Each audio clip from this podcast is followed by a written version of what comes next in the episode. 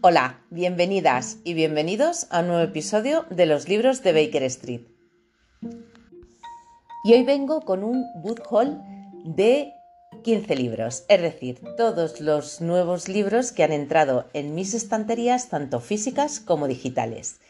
Y sí, son 15 porque os voy a hablar de 12 libros que son en formato físico y 3 en formato digital. Estos libros nuevos están en mis estanterías desde hace. desde diciembre. Pongamos que esto es un haul de diciembre, enero, febrero, aprovechando colaboraciones, regalos de reyes y regalos de cumpleaños, además de algunos libros que he comprado yo. La mayoría de estos libros los habréis visto ya en publicaciones de Instagram porque he hecho fotografías de ellos, he hecho incluso algún unboxing de algunos de los, de los que me han mandado las editoriales y incluso dos de ellos tienen ya reseña en el blog. Si queréis saber cuáles son todos estos libros, quedaros que comenzamos. Y comienzo con las colaboraciones, que son tres. En primer lugar, Ciudad de Ceniza. Comienzo primero hablando de los libros en físico y después os hablaré de los tres que tengo en digital. Y de los libros en físico voy a empezar a hablaros de las tres colaboraciones. Comenzamos con Ciudad de Cenizas de Quique Correia Está publicado por eh, Almuzara en su, en, su, en su, colección tapa negra y tiene exactamente 200, a ver, que miramos por aquí, 285 páginas. Os leo de qué va. En la Barcelona de 1909, Enrique Hernández, un joven sereno, se topa con un extraño olor a quemado mientras patrulla las calles del barrio de La Seca. Al entrar al domicilio, la policía encuentra una montaña de cenizas sobre unos zapatos de mujer delante de un sillón. El resto del mobiliario está intacto y tanto la puerta como las ventanas estaban cerradas por dentro. ¿Cómo pudo ocurrir tal tragedia? Bueno, no hace falta que os lea más porque de este libro sí que tenéis una reseña reciente en el blog. Os puedo adelantar que fue un libro que me gustó mucho. Es un libro de detectives tipo Sherlock y Watson. De hecho, uno de los, de los protagonistas, Eloy Pavía, ha trabajado en Scotland, en Scotland Yard y la verdad es que me entretuvo muchísimo. Es un quién lo hizo, un cómo lo hizo de manual. Si queréis saber más, pasaros por la reseña del blog. La segunda colaboración que hice fue con la editorial Dilatando Mentes y es el libro Los chicos del Valle, del Valle de Philip Fracassi. Tiene un total de, vamos a ver por aquí, por cierto, es un libro que tiene también ilustraciones y tiene un total de 381 páginas con un anexo final que lleva. Este libro también tiene su, eh, su reseña en el blog. Y también os tengo que decir que me gustó mucho, muchísimo. Es una historia totalmente distinta, es una historia de terror, aunque no es un terror grande, grande, no te llega a dar mucho miedo.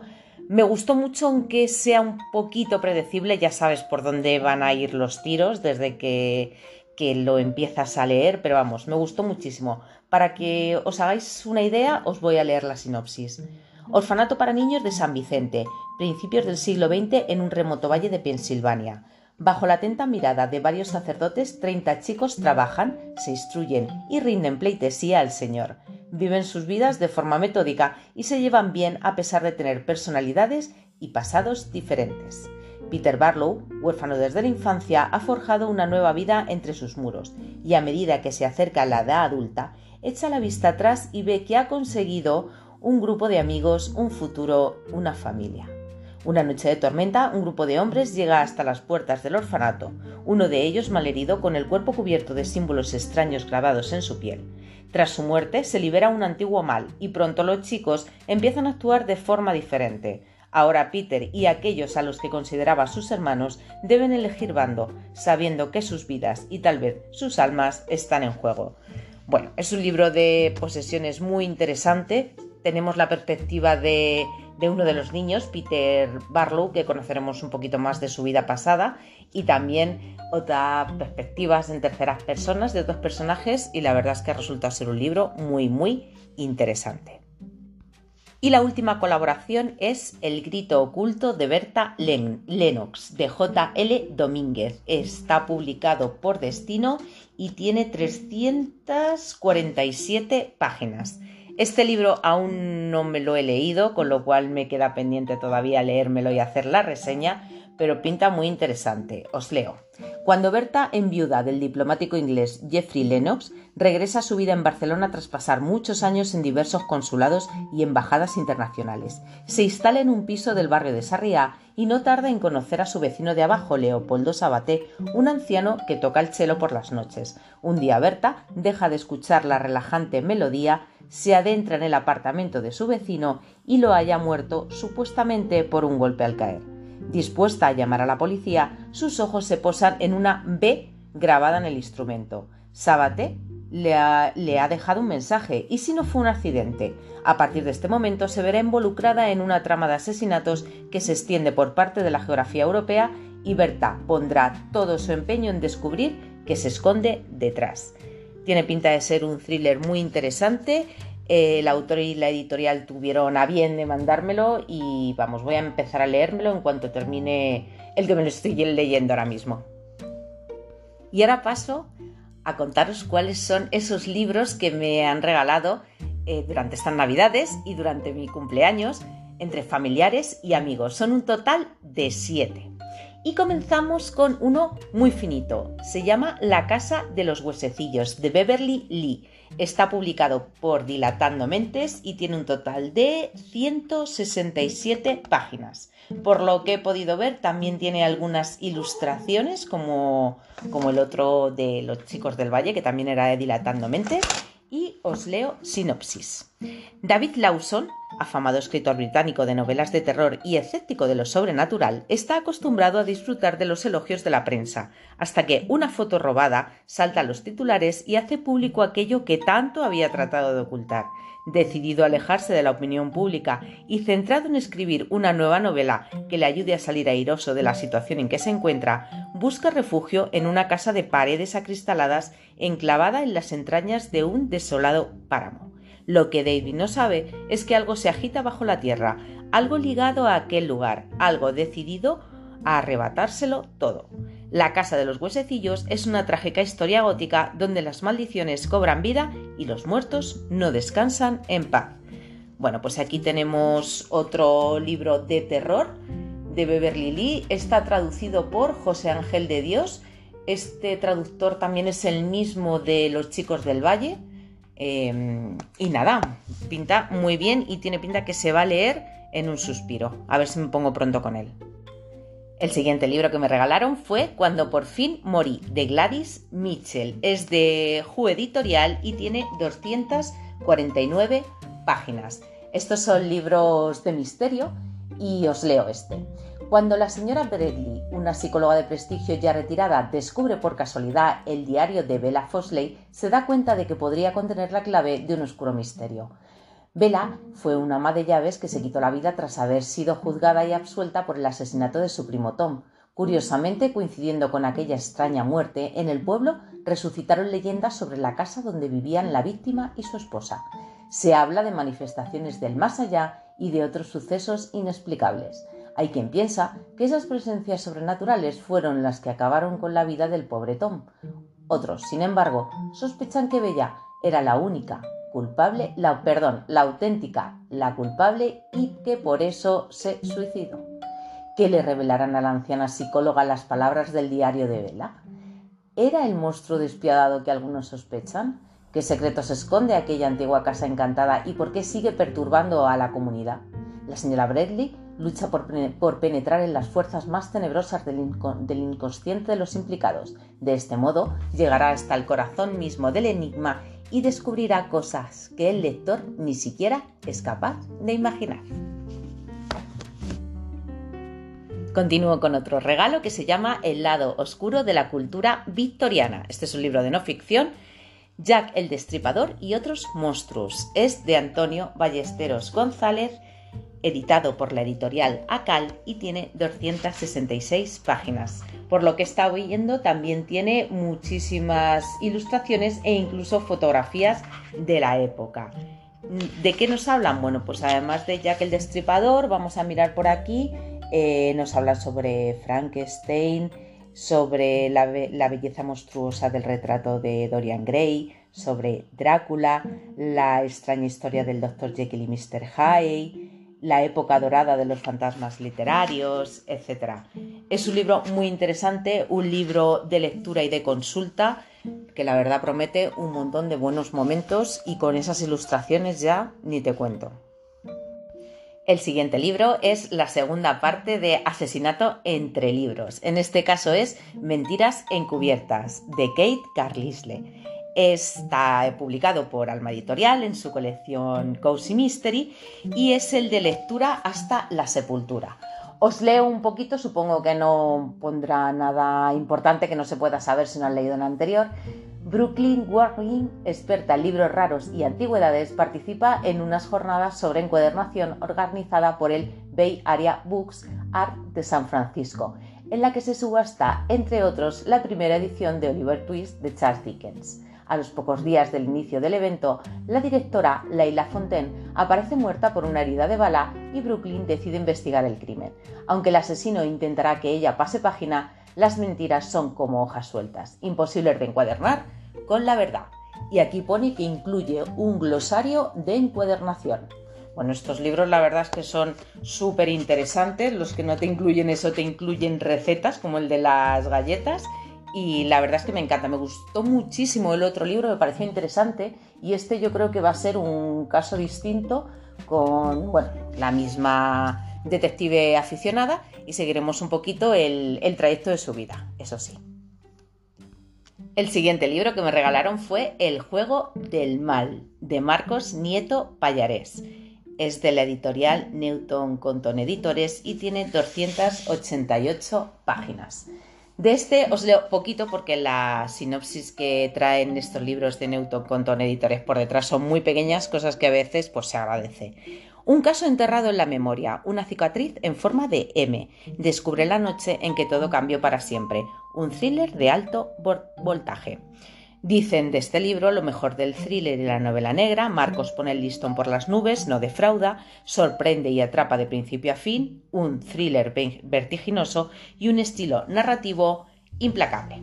Bueno, pues tengo muchísimas ganas de leerlo porque este escritor me gusta y esta editorial me gusta aún más.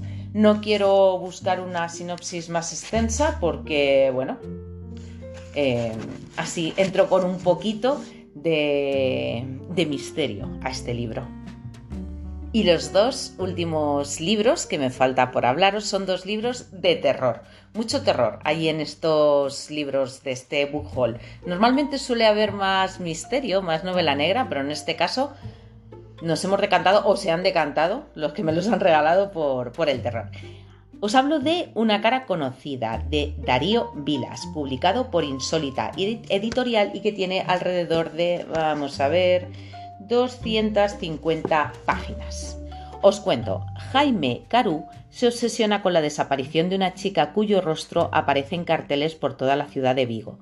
Tras el hallazgo del cadáver de la joven, intenta olvidar el suceso, pero 20 años más tarde, su abuela Amelia, enferma terminal, le dice algo que provoca que Jaime se embarque en una carrera contrarreloj para averiguar la identidad del responsable del asesinato, mientras descubre oscuros secretos que pondrán a prueba sus convicciones. Una cara conocida es una novela de terror psicológico que recorre los caminos más insospechados de la culpa, desde la obsesión de un joven hasta la lucha desesperada de un hombre por conocer la verdad.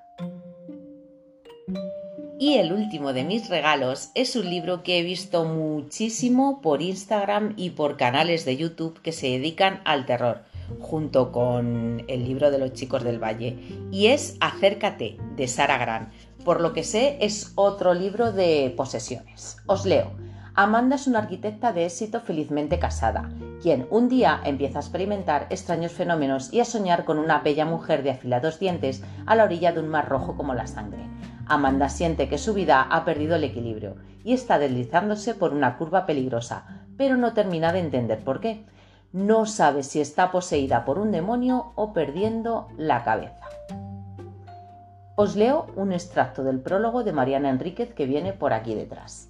Hay confusión, hay momentos de goce, hay desobediencia, no hay clichés sobre cómo se comporta una mujer en una historia de terror, ninguno. Es notable, nada de nostalgia, una línea recta, una nubel imposible de abandonar y sin tortura a mujeres, a mujeres desde una entidad ajena, sino, como anuncia el título, una sugerencia de estar más cerca que Amanda, escucha con atención y que obedece. Bueno, la verdad es que han hablado muy bien de este libro y tengo muchísimas ganas de leerlo. Tengo la sensación que se va a leer en nada porque ya os digo, es muy finito. No sé si os he dicho que está publicado por la Biblioteca de Carfas y que tiene 210 páginas. Es un libro de tamaño físicamente también pequeñito y bueno, espero que me guste tanto como les ha gustado a todos los demás. Bueno, ahora pasamos a los dos libros que yo me compré en físico. El primero de ellos es La mecanógrafa de Hitler, de Tessa Harris, eh, también editado por Newton Compton Editores y que tiene uno de los más largos, 475 páginas. Este ya se sale de la novela negra del misterio del terror y nos vamos ya a la histórica. Os leo. Enero de 1939. Katja Hein acaba de comenzar a trabajar como asistente del doctor Víctor y su principal tarea consiste en, mecanografiar las notas médicas resultantes de sus sesiones. Tras la Gran Guerra, el doctor trató a numerosos soldados que sufrían trastornos psicológicos. Adolf Hitler fue uno de ellos.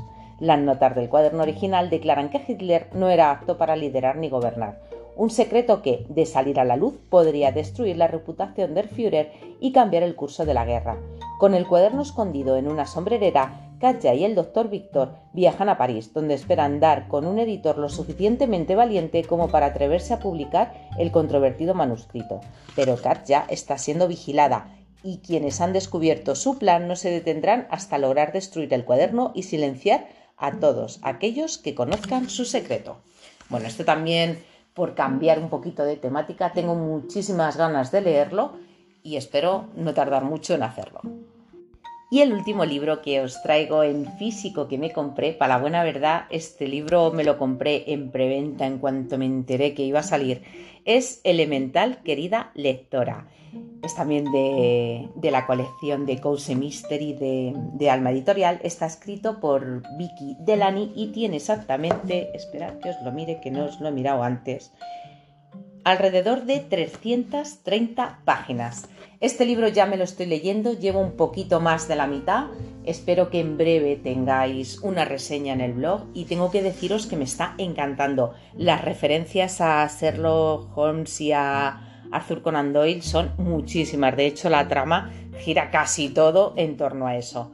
Bueno, os leo un poquito la sinopsis. Gemma Doyle regenta junto con su gato Moriarty la librería Sherlock Holmes, especializada en el famoso detective y ubicada en el número 222 de Baker Street de Cabot.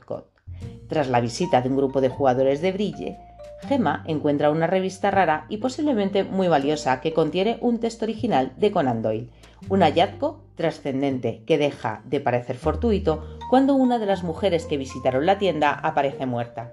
Desde el principio, Gemma será la principal sospechosa, pero con la ayuda de su amiga Jane, que dirige el salón de té de la señora Hudson, se pondrán manos a la obra para demostrar su, inocencia siguiéndole la pista a un atractivo experto en libros raros. Bueno, es un libro muy chulo. Es, una chica, que es Gemma Doyle, que mm, os leo un poquito de lo que llevo hasta ahora, bueno, muy poquito porque ya voy un poco más de la mitad que tiene, bueno, ya estaba casada y se separó. Se vino a Cabot Cod a vivir con su tío abuelo, que tiene 90 y muchos años, y que regenta una librería. Como el hombre está muy mayor y aparte le gusta muchísimo viajar para arriba y para abajo, Gemma se queda con la mitad del negocio, que es una librería y emporio, como ella le dice, porque aparte de libros, pues venden muchas cosas. Vende DVDs, vende juegos de té, juegos de mesa, todo relacionado o casi todo con Sherlock Holmes. Tienen alguna parte también de, libros de misterio que no están relacionados con Sherlock Holmes por ejemplo, te hablan de, La Piedra Lunar, de Wilkie Collins, que venden una edición.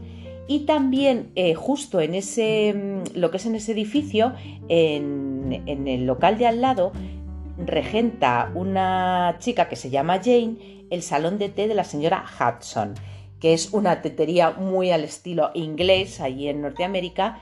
Y vamos, estas dos chicas, la que regenta la, la librería y la tetería, son muy amigas.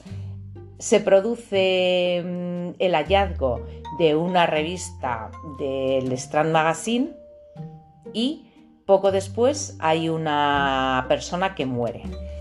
¿Qué pasa? Ahí está el misterio. ¿De dónde sale? Yo todavía, la verdad es que no, no lo he resuelto porque todavía no me termina el libro. ¿De dónde sale esa revista? ¿Quién es la señora que ha muerto? ¿Por qué aparece en la librería de Gema? ¿Quiénes están implicados en, en, todo esto? Bueno, la verdad es que me está encantando el misterio. Espero que tenga una buena resolución porque ya que lo que es el contexto y la ambientación es, es genial, pues la verdad es que me gustaría también que tuviera una resolución que estuviera a la altura. Ya os contaré.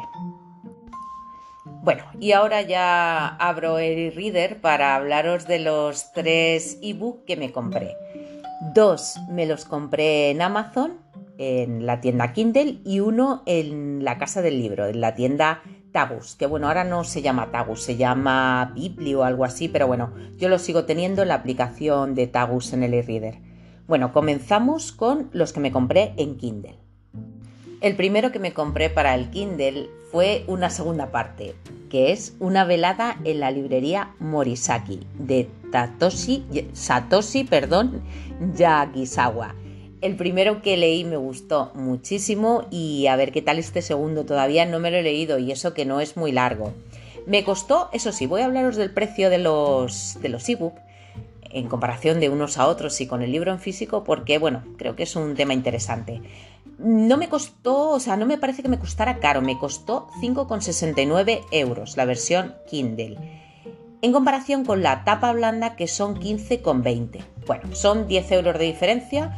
Yo creo que merece la pena. Hay libros vamos a ver, yo no soy muy, muy coleccionista de libros. Hay libros que sí que me gusta coleccionar, tener, sobre todo los que tienen ilustraciones, pero bueno, si hay muchas veces que si tengo que elegir si un libro está en físico y está en digital y lo puedo tener en digital a través de Kindle o de la casa del libro, prefiero comprarlo en digital si me da igual por lo que te ahorras, por la diferencia de precio. No siempre ocurre, pero bueno, en este caso sí que yo creo que me ha merecido la pena. Bueno, además de hablar del precio, os voy a leer un poquito de la sinopsis. Tokio. En Jimbocho, el barrio de librerías más grande del mundo, los días transcurren con tranquilidad. En las callejuelas alejadas del tráfico, la gente pasea curioseando entre centenares de libros, cómics, guiones de cine e incluso mapas antiguos. Hay variedad para todo tipo de lectores.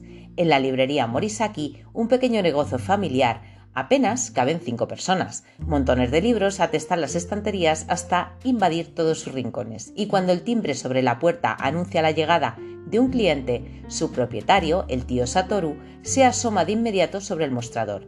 Recientemente su esposa Momoko lo ha estado ayudando, pero su, sobrina Tatako también lo acompaña en sus ratos libres.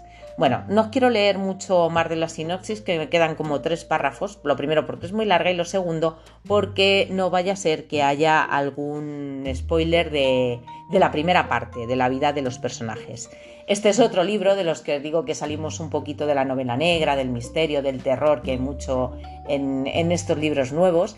Y, pero bueno, yo creo que es un libro muy cozy, muy de sentirte bien y tengo también muchas ganas de leerlo.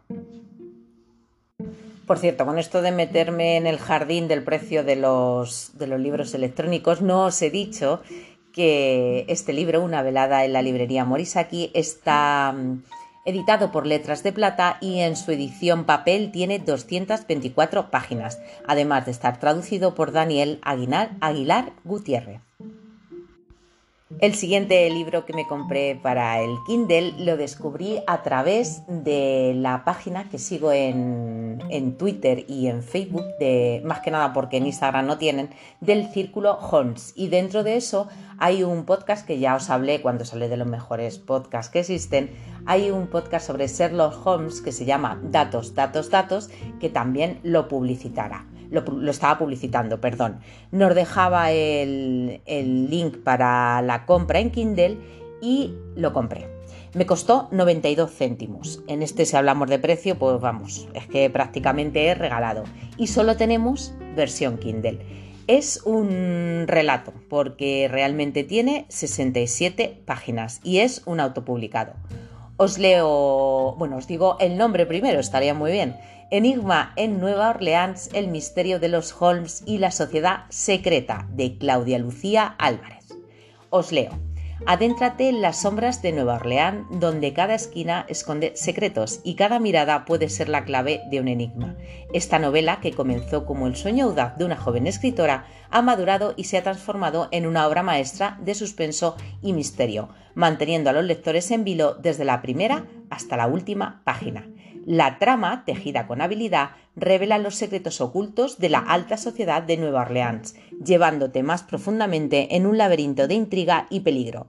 Enigma en Nueva Orleans, en Nueva Orleans no es solo una historia de misterio, es un testimonio del poder, del poder de la narrativa, una historia que ha crecido y evolucionado reflejando la evolución de su autora.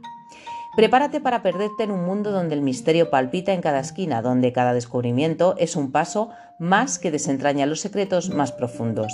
Enigma en Nueva Orleans, el misterio de los Holmes y la sociedad secreta, te invita a ser parte de una aventura que ha trascendido décadas, una historia de suspenso, misterio y enigma que ha esperado más de cuatro décadas para ser contada por completo.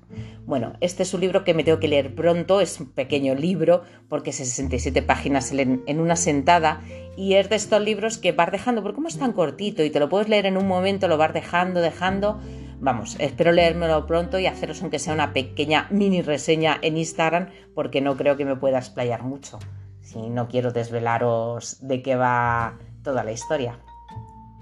Y el último de los libros digitales que me compré que por cierto me he leído ya y me ha gustado muchísimo, fue en La Casa del Libro. Es La Brigada de los Misterios Ocultos de Eric Foisier, editado por Principal Noir, eh, principal de los libros. Vamos a ver, este libro mm, tenía muchas ganas de leerlo, por eso me lo compré y cuesta 18 euros para ser verdad, 17,95 en formato físico, de tapa, pone tapa blanda, bueno, es la típica tapa blanda normal. Son 17,95. Yo lo quería leer, no soy mucho de releer, no había nada en este libro que quisiera coleccionar, aunque sí que es verdad que es una serie Incluso a lo mejor también por eso, porque sé que después de este me quería leer otros y decidí comprármelo en ebook. Me costó 9,49. Tengo que decir que no me parece nada barato. Mm, casi 10 euros por un libro electrónico, pues no lo sé. Yo creo que es excesivo. El otro libro, el de literatura japonesa, que fueron 5 euros y medio, me parece bien, pero eh, pues, ¿qué queréis que os diga? Este libro, pues, me parece un poco caro, pero es que la media de los, de los libros en, en la casa del libro y algunos en Kindle también son eso, alrededor de 10 euros. Y me sigue pareciendo para este tipo de formatos demasiado caro. Sí que es verdad que todos los que puedo leer de Biblio o de la aplicación de Storytel, pues oye, está muy bien. Lo que pasa es que, claro, esto es una cosa que tenía en mente y que quería comentaros. Estos no son libros que tengamos físicamente, es como el que ve una película por Netflix. Puede ser la mejor película de su vida, pero no te pertenece. Y yo me he leído muchísimos buenos libros en estas plataformas, como por ejemplo la trilogía de Arancha Portavales, que me la leí hace poquito, la de Belleza Roja. Pero bueno, no, no tengo esos libros porque los leí por eBiblio y, claro, ahí están para cogerlos cuando quieras o cuando puedas, si no están cogidos ya. Y, bueno, los tienes ahí, pero no son tuyos. Por 10 euros es tuyo, pero realmente si eres como yo, que tampoco es que hagan muchas relecturas, una vez que te lo terminas, bueno, pues ahí se queda, se queda en, tu, en tu libro electrónico, en este caso en, en el libro electrónico de Tagus. Bueno, pues eso es lo que quería decir. Eh, estoy pagando también la suscripción de Storytel, que me pasa un poquito lo mismo, como hablábamos de Netflix. Ahí me estoy leyendo muchísimos libros. De hecho, el libro en digital, aparte de los audiolibros, lógicamente, que me estoy escuchando, que por ejemplo los libros de No hay luz bajo la nieve y donde terminan las sombras, creo que se llaman, Esos me los he escuchado en audiolibro en Storytel y estoy súper contenta. Pero bueno, son libros que realmente no tienes. Los seguirás teniendo en la plataforma si sigues pagando religiosamente y no los quitan, pero están ahí. Y ahora, por ejemplo, me estoy leyendo el nuevo de Paul Penn, el de al lado de la carretera, que está genial. Llevo casi el 60% y me lo empecé hace dos días. Pero bueno, son libros que no tienes. Todo este rollo a qué viene? Bueno, pues viene a que yo creo que sigue siendo muy, muy elevado el precio de los libros electrónicos para comprarlos en las librerías eh, en digital. Yo creo, no me gusta hacer publicidad ni porque no es una plataforma que a mí me guste, es de las que más me guste, que en Kindle sí que se encuentra alguna oportunidad, hacen algún descuento y bueno, en la casa del libro yo tengo la tarjeta y te hacen un 5% de descuento, pero vamos, si no es 9,49 se me puede quedar en 9,20. La diferencia tampoco va a ser mucha. Bueno, dejamos aparte ese tema y vamos con la Brigada de los Misterios Ocultos. Este es el primer libro del inspector Valentín Bernés el segundo ya está a la venta, pero de momento está solo en formato físico, que ya lo he mirado, porque como este ya me lo he terminado, quería yo empezar a leerme el siguiente, pero no ha podido ser porque todavía no, no lo ha puesto la casa del libro ni Amazon en formato de libro electrónico. Bueno, os leo. Una apasionante caza al asesino por las calles del París de 1830. En un París enfebrecido y todavía conmocionado por las jornadas revolucionarias de julio, el mal adquiere nuevas formas y el vicario encarna la más aterradora de ellas. Misterioso y sanguinario, se sirve de los progresos científicos y de sus saberes esotéricos para perpetrar sus crímenes y luego perderse en las sombras de una ciudad convulsa. Para combatir a este nuevo tipo de delincuentes acaba de crearse la Brigada de los Misterios Ocultos, un departamento especial de la Suret que dirige el joven inspector Valentín Verne. De rostro angelical y carácter solitario, Valentín es severo e implacable y sus conocimientos de la química y de la medicina, así como su interés por lo oculto y lo racional, lo convierten en el hombre ideal para dar caza a estos criminales modernos. Pero, ¿A quién persigue Valentín en realidad? ¿Quién se esconde tras la máscara del vicario? ¿Tiene este alguna relación con el extraño suicidio del disoluto heredero de una de las familias más ilustres de Francia? ¿Qué ha sido de Damian? Un huérfano al que parece haberse tragado la tierra. En la estela de grandes detectives como Pitoc y Auguste Dupin, París será testigo de la incansable lucha de Valentín Verne contra el mal. Bueno, este libro ya me lo he terminado, todavía no he hecho reseña en el blog, ni siquiera lo he empezado, con lo cual no puedo deciros para cuándo estará, pero me ha gustado mucho. Mm, tiene partes un poquito lentas y... Bueno, la verdad es que está muy bien. Conoces un poco la historia personal del inspector Valentín Bernes, que tiene bastante papel en este primer libro, no sé en los demás, yo creo que también lo tendrá y el ambiente tiene una ambientación, estupenda y unos personajes muy muy bien construidos. Bueno, pues hasta aquí los 15 libros nuevos de este último trimestre que ha pasado. Lo que os digo, podemos contar desde diciembre, enero, febrero, los que llegaron a última, en lo último del año y en, y en la primera parte del año con los Reyes y mi cumpleaños. Espero que me digáis qué os ha parecido, cuál os ha llamado la atención, qué os ha parecido todos estos regalos, todas estas compras. ¿Qué tal? Decirme cuál os ha gustado más, cuál os ha gustado menos y poco más. Sí que me gustaría dejar, de que me dejarais en comentarios vuestra opinión sobre este tema que, es, que os está hablando de los, no tiene nada que ver con el bujol, pero bueno, del precio de los libros electrónicos. ¿Qué os parece a vosotros? ¿Os parecen muy caros? ¿Os parecen baratos? Bueno, baratos no creo. ¿Os parece mucha diferencia? para lo que son, mm, contadme, ¿qué opináis vosotros? ¿Cuál es vuestra experiencia? ¿Cuál es la... ¿Tenéis alguna plataforma donde leéis y escucháis libros para que os salga más barato? Eh, ¿Sois consumidores? ¿Compráis libros electrónicos? Yo el último, que por cierto me lo he puesto aquí en pantalla para comentaros, el, mejor, más que el último, el próximo libro que, que me quiero comprar en digital es en, la casa del libro, me da igual, en la casa del libro que en Amazon, ¿valen? En los dos sitios lo mismo. Em, es, un libro de Agatha Christie que mira en el biblio y no está, y es Muerte en la Vicaría. Os digo, el precio del libro en tapa blanda es de 9,45. No está mal. Y el precio en ebook es de 6,64. Con esa diferencia de precio, ¿qué me decís? ¿Me lo compro en físico o me lo compro en ebook. es, que, es que son 3 euros de diferencia de tener un libro en físico que luego lo puedes prestar a alguien, lo puedes vender, puedes hacer lo que quieras con él a tenerlo dentro de tu e-reader, que tampoco es que puedas hacer mucho más. Pues la verdad es que ya me diréis. Bueno, espero vuestras opiniones sobre este tema por aquí o por Instagram y, ya me contaréis. Y sin más, y sin más polémica también, me despido esperando que os haya gustado este episodio. Hasta el próximo. Un saludo. Adiós. Nota extra del episodio. A ver, con enfado con esto del precio de los libros electrónicos, se me ha olvidado deciros lo de siempre, haceros el llamamiento, que si os ha gustado el episodio sigáis al podcast, que lo tenéis disponible tanto en Ivos como en Spotify y ahora también en YouTube.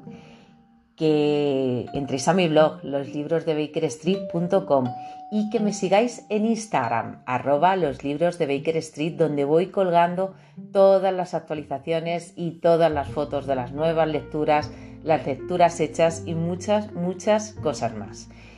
Y ahora sin más, ya ni más notas a pie de página, sí que me despido. Hasta luego.